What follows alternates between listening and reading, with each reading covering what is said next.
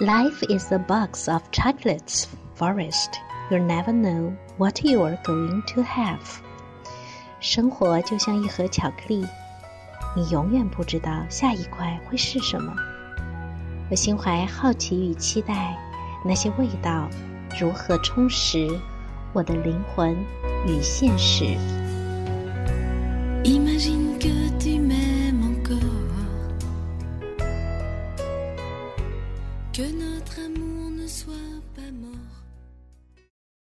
Was Jung a mystic? Second, in last uh, session, we introduced and end at a dream that Jung gave an interpretation, a very important theme and often occasionally in our own dreams, just uh, falling down and uh, you know uh, diving into some water and these kind of things, and uh, normally that when we have this kind of dream follow down or diving into the water or this kind of things we will feel very fear and why we fear and uh, after Jung's interpretation of this dream, it's a very uncanny to connect it with the unconscious. But still, that to when you have a way to explore your unconsciousness and underworld world, uh, that is, um, well, some fear still there, and why? And uh, Jaffé gives some comment on this. Let's look at the text for today. The fear associated with the experience is a frequent first reaction to an encounter with the archetypal contents. Because of their autonomy, also perhaps because of their strangeness, they cannot be accepted by consciousness as a content of one's own psyche. Man experiences fear when confronted with something overpowering, which, in the deepest sense, is part of him and to which he belongs.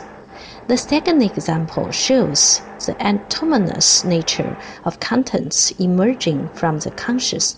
It is the story of a patient, an academic, who was afflicted with severe, uh, severe anxiety neurosis. He suffered from an imaginary carcinoma even though the best doctor has assured him again and again that he was completely healthy. The man knew that the doctor was right.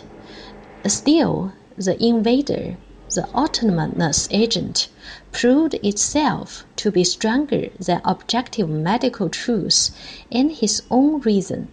The fear always returned, so that one had to ask what demonic power was at work here? And why was he chastened by this fear of death? In the course of therapy, the unconscious psychic and religious sources of his fear were raised to consciousness, whereupon the tormenting fantasy disappeared. These examples show the effect of archetypal forces arising out of the, out of the conscious.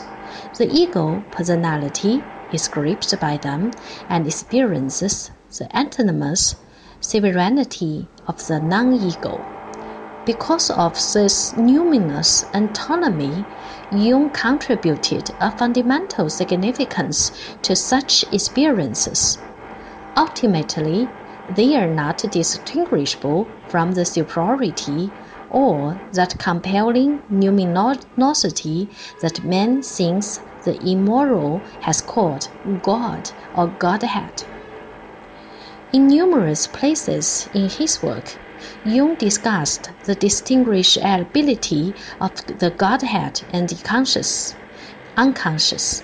His thoughts on this subject build the bridge to mysticism.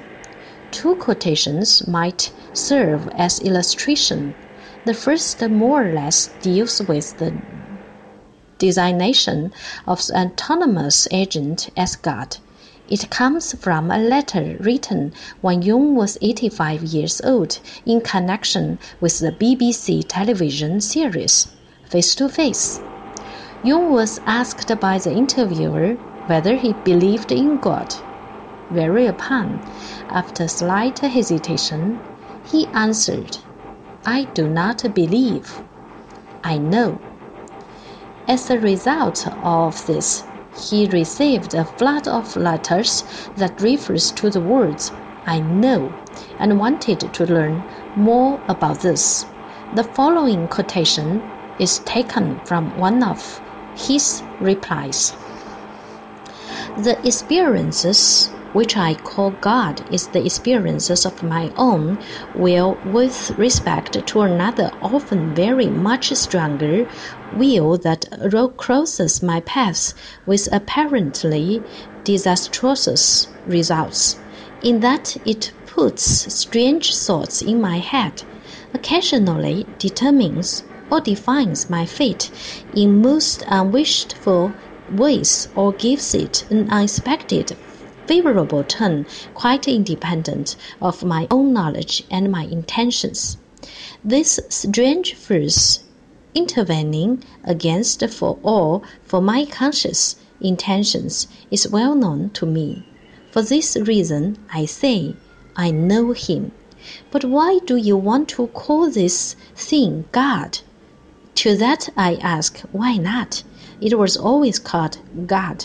Truly, an excellent and suitable name. Who could in complete seriousness maintain that his fate and his life proceed entirely according to his own conscious plans? Do we possess a complete picture of the world? In reality, there are a million assumptions and situations that are removed from our control. There are innumerable opportunities for our life to take another direction. Those who claim to be masters of their own destinies are as a rule slaves of fate. What I would like, that I know, but I hesitate and doubt whether that something shares in my intention or not. Well, that's all for today and uh, I hope you will benefit from the God or the named God, this kind of influence and power inside of you, and you're guided and uh, creative of its intention.